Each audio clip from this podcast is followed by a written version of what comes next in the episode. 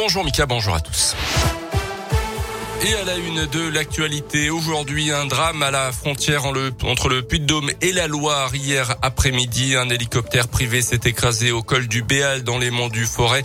Deux personnes ont été tuées selon le bilan définitif. L'appareil avait décollé de Villefranche-sur-Saône à 15h30 pour rejoindre Brive en Corrèze. Il a été signalé perdu deux heures plus tard avant d'être finalement localisé en flamme vers 18h30 au col du Béal. Donc les causes du, de ce crash sont pour l'instant inconnu.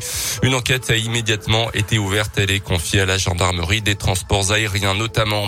Une plainte pour homicide involontaire déposée cette semaine contre la prison de Villefranche-sur-Saône. Elle fait suite au décès d'un détenu lundi.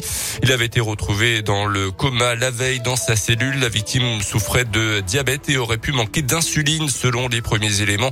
Sa compagne accuse l'établissement de ne pas l'avoir secouru comme il le fallait.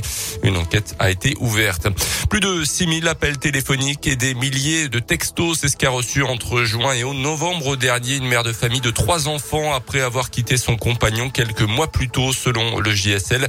Son ancien conjoint la harcelait à longueur de temps, incapable donc de supporter la rupture et leur séparation. L'homme comparaissait devant le tribunal correctionnel de Mâcon cette semaine mais aurait minimisé les faits. Dans le reste de l'actualité, également un protocole sanitaire déjà allégé dans les écoles quelques jours seulement après la rentrée scolaire.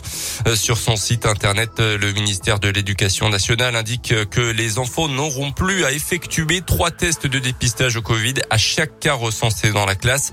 Un test PCR, puis deux autotests à J 2 et J 4. À cause du nombre de nouveaux cas de Covid chaque jour, ces trois tests de dépistage seront finalement valables au total une semaine. Hier, plus de 9200 classes étaient fermées euh, seulement quatre jours donc après cette rentrée. Selon le ministère, c'est le plus haut niveau depuis le printemps dernier.